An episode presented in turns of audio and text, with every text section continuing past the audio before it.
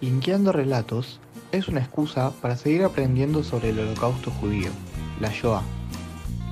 Un espacio para escuchar y compartir esos mensajes que nos siguen dando que hablar hoy en día. Buscamos linkear las memorias del pasado con las reflexiones del presente.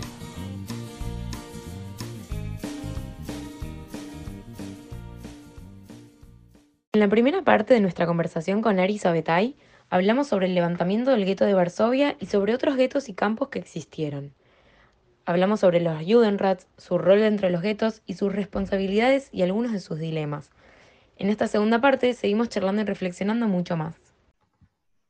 Bueno, me, quedé pensando muchas cosas del primer bloque eh, porque me parece súper interesante como empezar a meterse en lo que era como un poco la cotidianidad de ese momento, ¿no? Muchas veces uno habla del levantamiento del gueto y como que a veces se menciona el pasar dentro de un montón de otros hechos que ocurrieron, así como encadenados, pero cuando uno empieza a profundizar es súper interesante como enterarse o intentar acercarse un poco más a, bueno, cuáles eran las cosas que, no sé, los pensamientos que pasaban por la cabeza de las personas al vivir en, este contexto, ¿no? Como que uno empieza a interiorizarse y a entender un poco mejor cuando va como, entendiendo un poco más de qué se trataba la, vida eh, en el gueto. Y bueno, nombraste eh, algunos, algunos personajes que fueron importantes dentro de la resistencia. Eh, también pienso, yo había leído un libro que se llama Milá 18, que es la calle donde, creo, si, no mal, si mal no recuerdo, donde estaba el, el búnker principal donde se reunían eh, los actores principales de la resistencia. Así que nada, para, recomendar ese libro porque me parece súper súper interesante. Y hablando de, mm, de las personas que llevaron adelante este levantamiento, queríamos preguntarte por esos líderes ¿Cómo fue para ellos después dar a conocer esta historia? Porque imagino que habiendo vivido todo esto, todos estos acontecimientos, todo lo que venía después con las deportaciones, con los campos, no habrá sido fácil empezar a hablar y contar lo que habían visto y lo que habían vivido, porque seguramente algo del miedo em, habría quedado latente, uno no, no tenía garantizado que, bueno, nada de esto iba a volver a pasar. Entonces, bueno, saber cómo, cómo fue empezar a dar a conocer toda esta historia. Bueno, em, de alguna manera, si hablamos de, los líderes de esta revuelta, o los que coordinaban o estaban en las cúpulas, y después, seguramente los grupos dentro del SOB eran grupos compartimentados que, que como células, a ver, la lógica era una guerra de guerrillas, la lógica de la guerra de guerrillas. Entonces cada grupo particular seguramente tenía a su líder de grupo o alguien que los coordinaba más que líder de grupo, porque las ideas en ese momento eran mucho más colectivistas que tener a un líder y de ahí eh, no era tan, tan militar eh, la formación que tenía esta gente.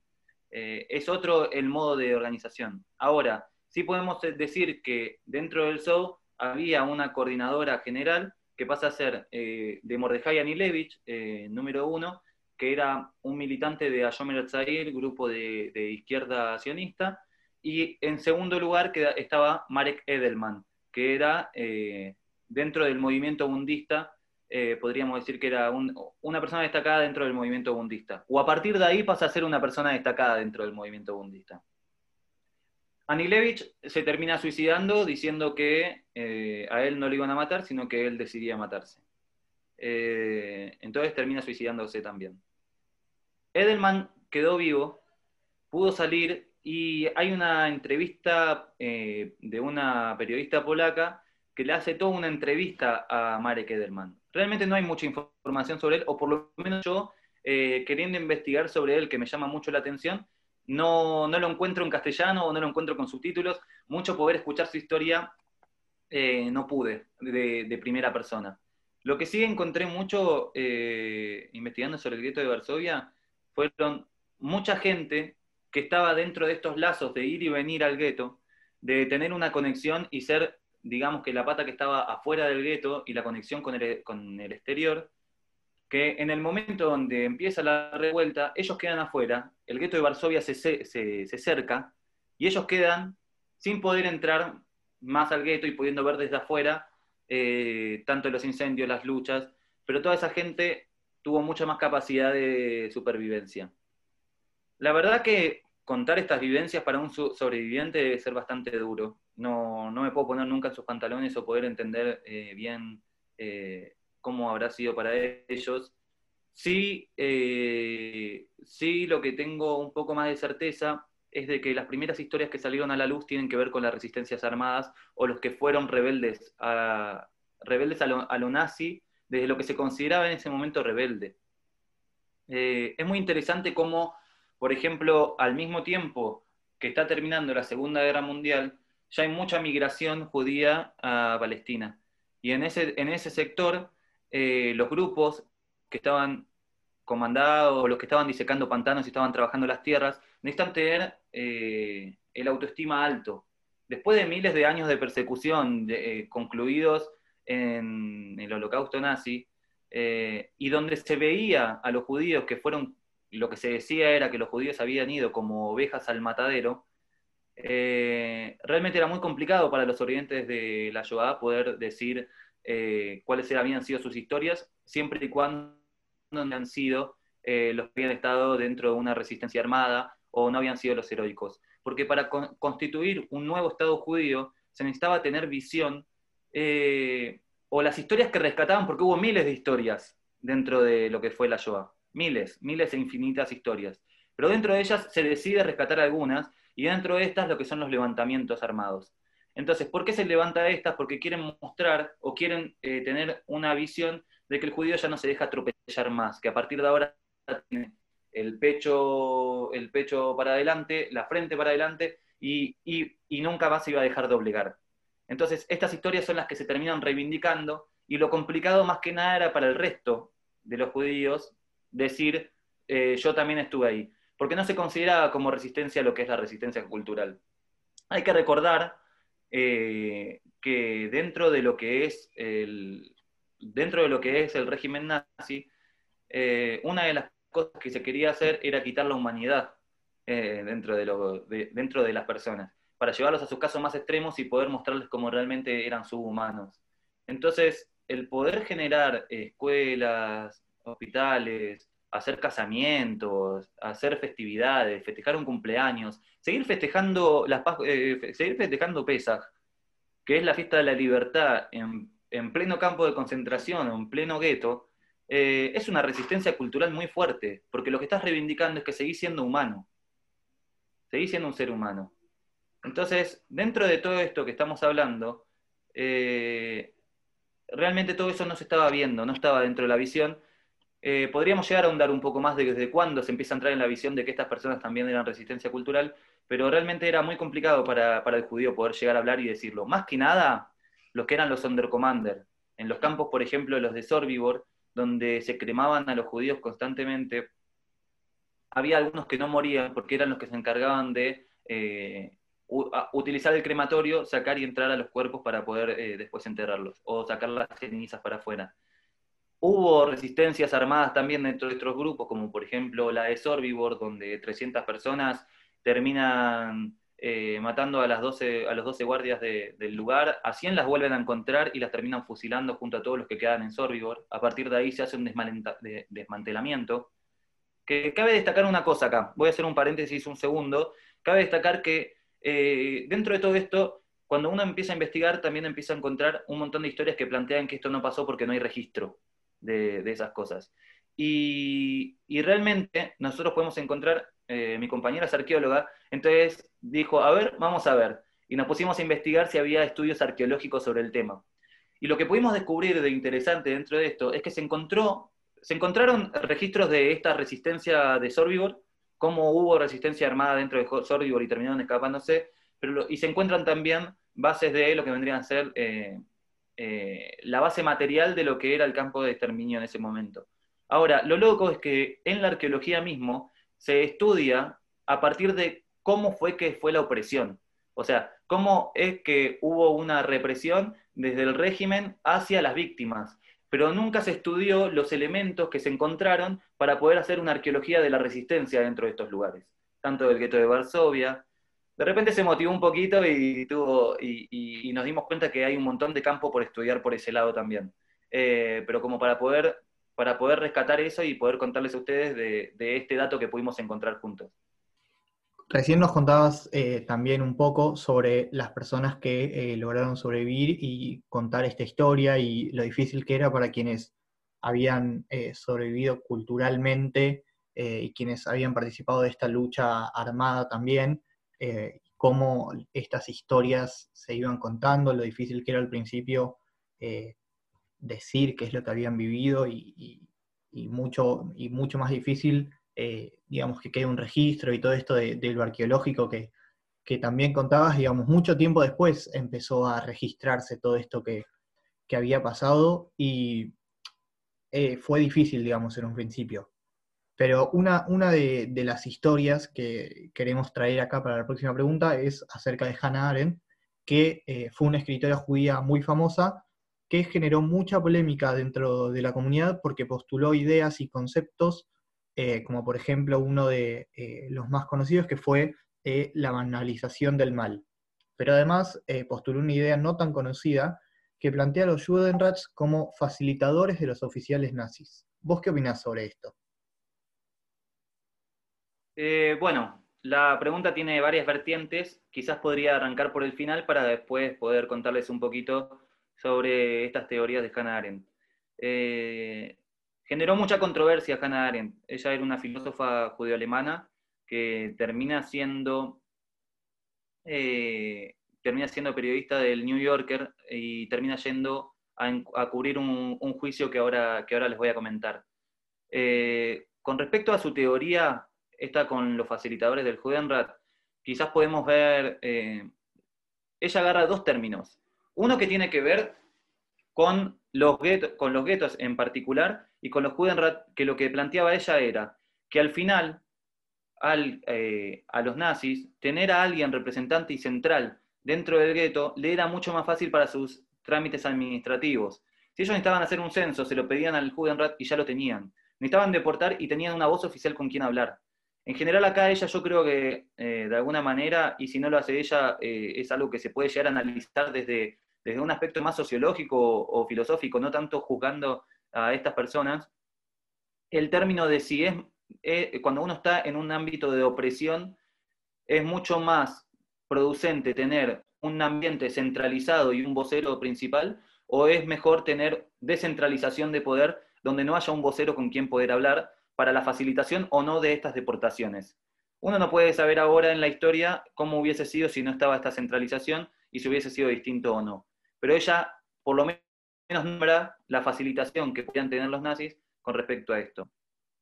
Ahí no se puede juzgar en el sentido de que, como dijimos antes, los judíos retestaban eh, entre la espada y la pared. Eh, al mismo tiempo que trataban de tratar de generar el mayor bienestar al pueblo, podíamos encontrar que terminaban eh, cumpliendo las órdenes que los nazis les daban porque muchas otras opciones no le quedaban.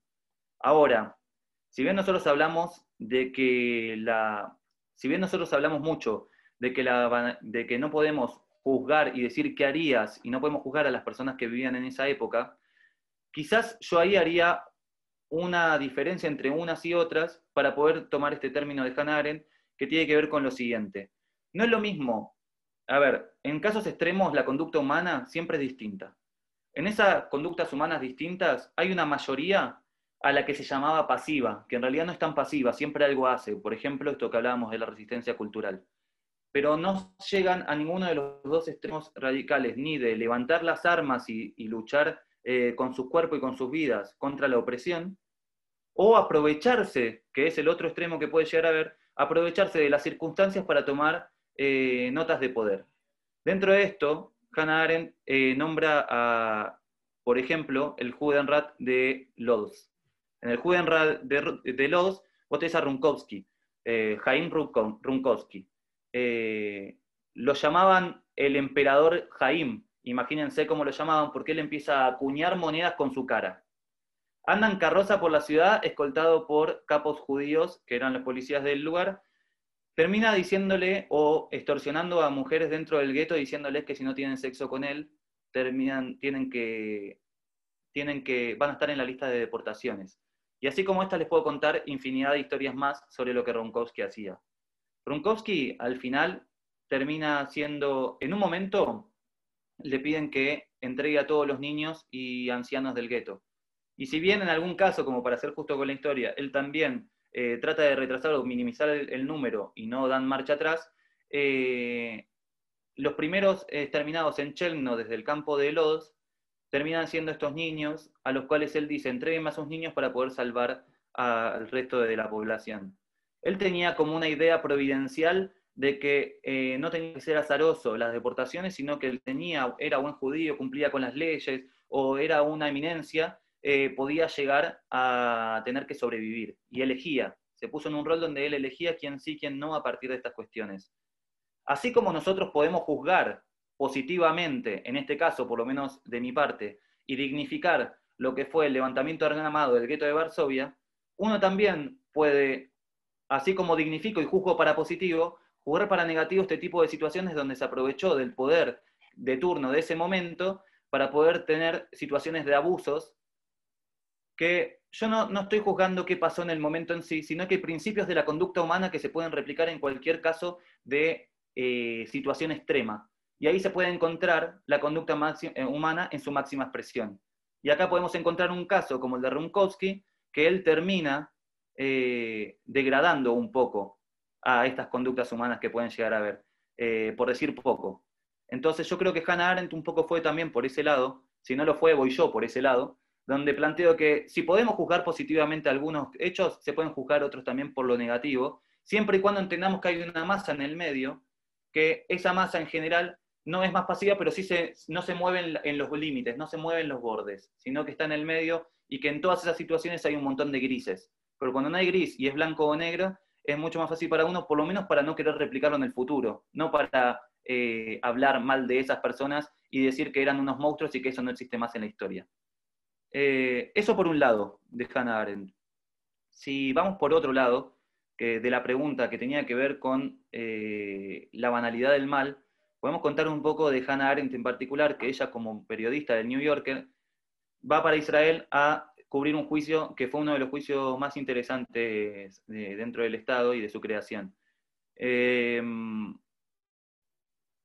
Eichmann, eh, nazi encargado de los transportes dentro de los guetos, a los campos de exterminio, a los campos de concentración, eh, a los campos de traslado, porque de alguna manera el gueto de Varsovia también fue un campo de traslado para muchos judíos que pasaban ahí para después ir a Treblinka II. Eh, no solamente fue considerado como gueto, sino también como campo de traslado. Eichmann es parte de todo este plan y termina siendo un jerarca de muy alto nivel. Y él termina yéndose a Argentina y termina viviendo en Córdoba en la calle Garibaldi. Eh, los judíos dentro de Israel empiezan a generar un plan en el cual van como si fuesen un convoy de diplomáticos israelíes a una fiesta que se estaba generando en Argentina con un avión del AL, y al final en realidad no eran eh, diplomáticos israelíes, sino que eran gente del Mossad, que secuestra a Eichmann y se lo lleva a Israel, para poder generar un juicio que sale por la televisión pública. Este juicio es el que va Hannah Arendt a explorar. Y de acá saca una de sus principales ideas, a partir de este juicio en particular. Muchas víctimas, contestando también un poco al anterior, muchas víctimas empiezan a hablar para poder dar testimonio en este juicio en particular, donde no se enjuiciaba a Eichmann en sí.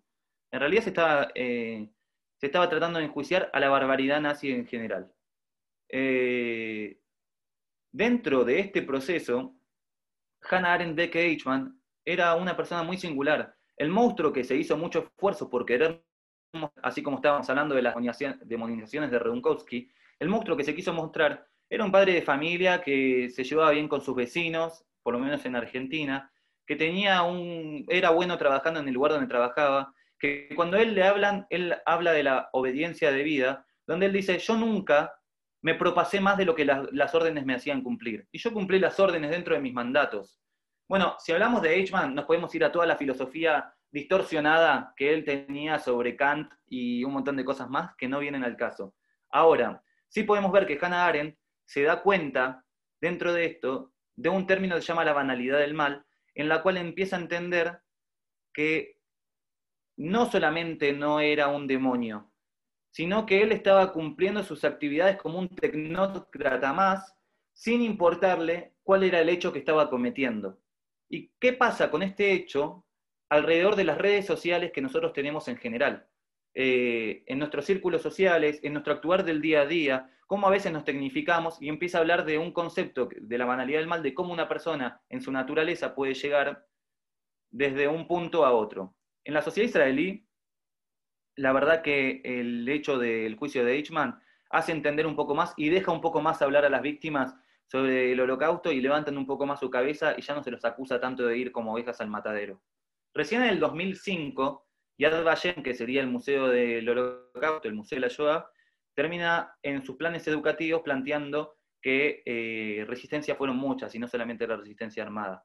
Eh, pero a partir de acá empieza este proceso de desandamiento en el cual la sociedad empieza a acoger a los sobrevivientes y entender la gravedad y la magnitud de lo que había pasado, más allá de sus reivindicamientos a las luchas armadas.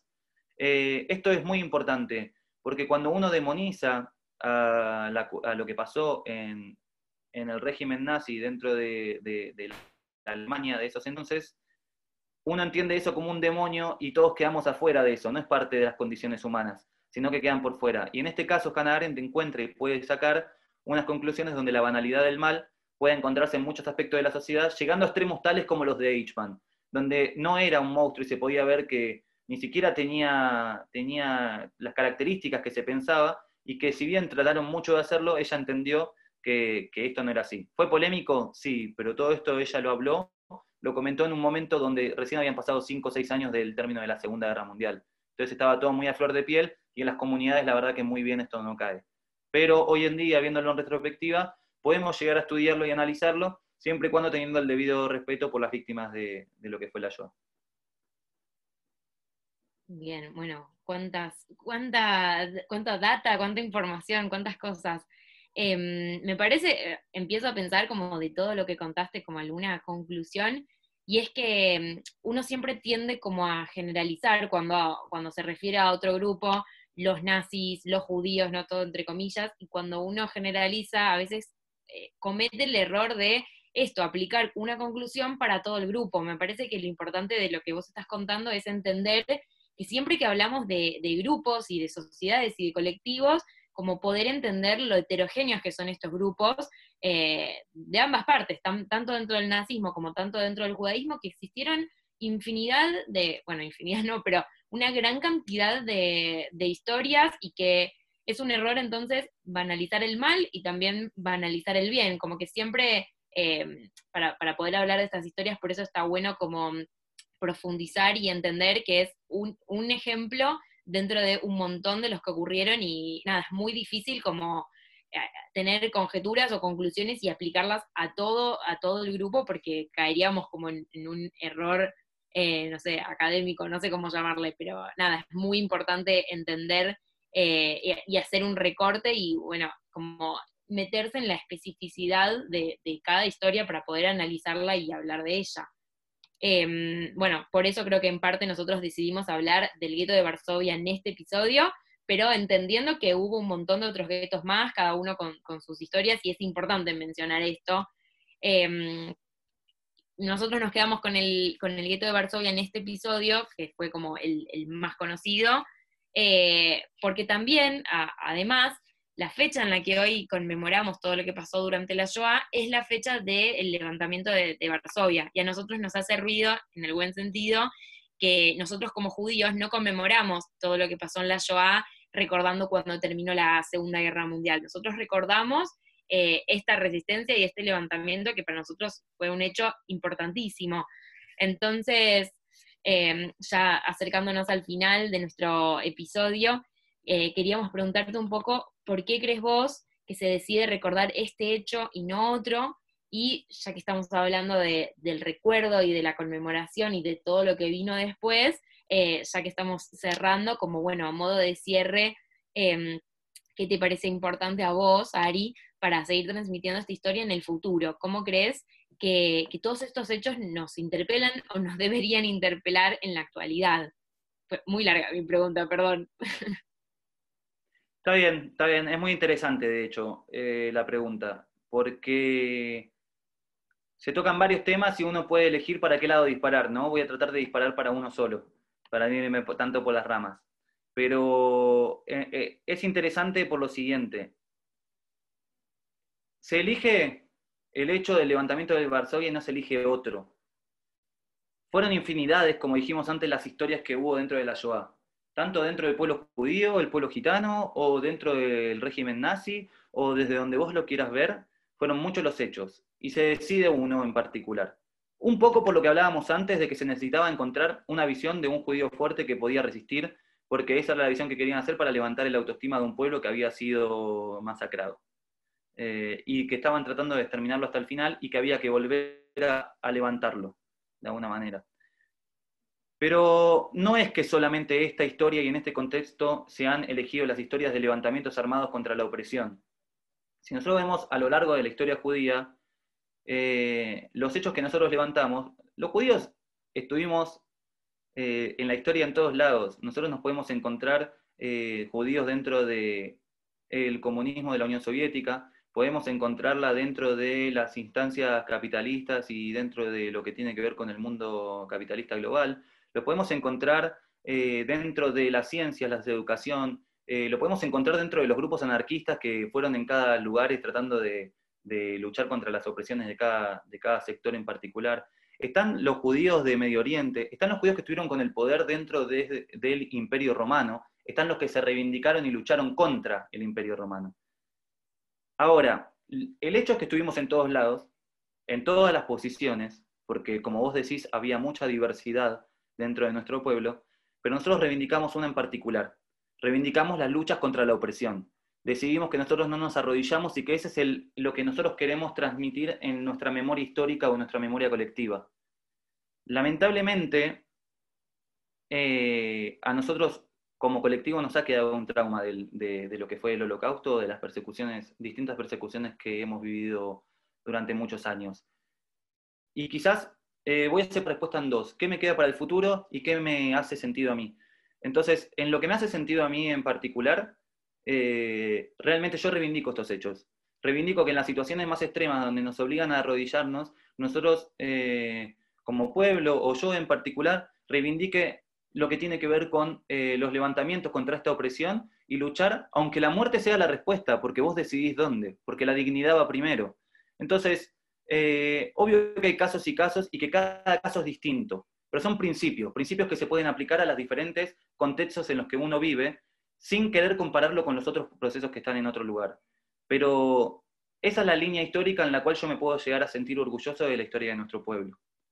Ahora, haciendo un análisis de esto que estamos planteando como a futuro y quizás dejando una pregunta abierta sobre este tema en particular, nosotros con este trauma que, nos pudo haber quedado a partir del holocausto, eh, eh, no queremos más sentir que podemos llegar a tener o correr peligro en nuestras vidas, eh, colectivamente. Y en este no querer correr peligro colectivamente, nosotros nos podemos encontrar en situaciones donde empezamos a funcionar como corporación. ¿Qué significa eso? que lo comunitario en los momentos donde ve que algún hecho o alguna situación puede llegar a disminuir eh, la potencia, o digámoslo con otras palabras, donde eh, nuestro pueblo pueda llegar entender que está con sus intereses en alguna situación, vamos en bloque a responder a favor de eh, tal o determinada causa.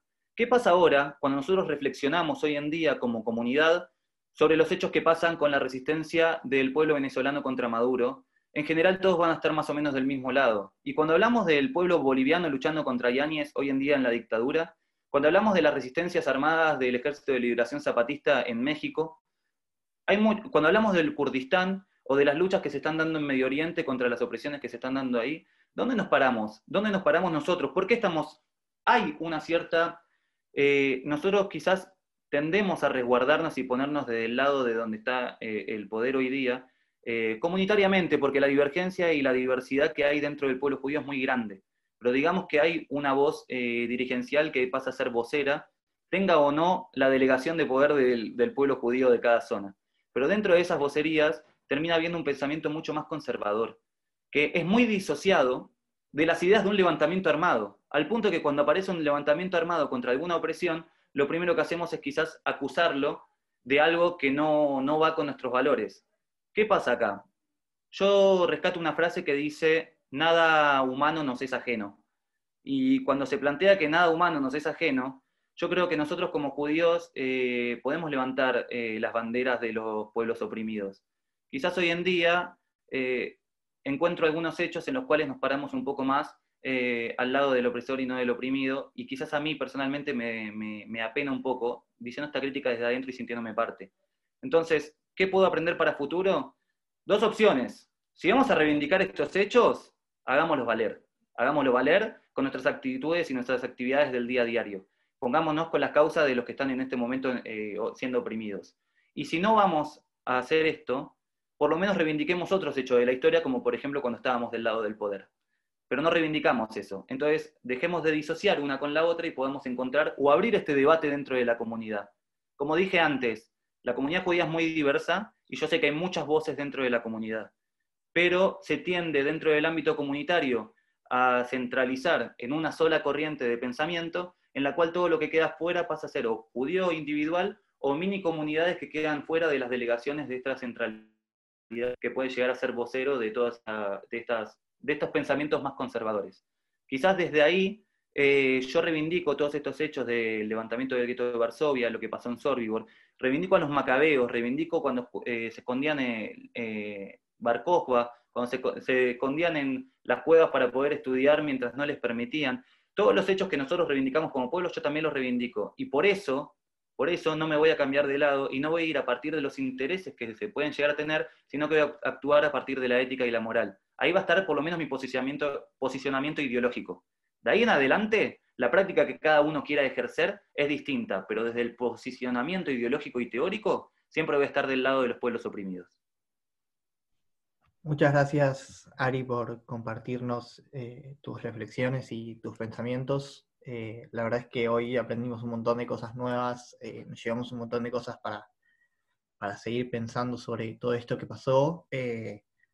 y nada, cuando ponemos en palabras las cosas que, pasaron hace mucho y, lo hablamos y lo repensamos y lo damos vuelta, creo que aprendemos mucho más que si simplemente lo, recordamos como algo que pasó y, quedó. Creo que hablar sobre, sobre los temas eh, que pasaron nos hace seguir sintiendo que, están vivos y que tenemos cosas por las que eh, seguir luchando, pensando, eh, reflexionando, debatiendo o lo que sea que, querramos hacer con la historia, pero eso, que la sigamos manteniendo viva, creo que es una de, las cosas que, que, nos interesa y por la que te invitamos hoy, así que te agradecemos por haber venido. Eh, a todas las personas que nos están escuchando, eh, les recordamos eh, nuestro Instagram, que es arroba linkeando relatos, y los esperamos en el próximo capítulo.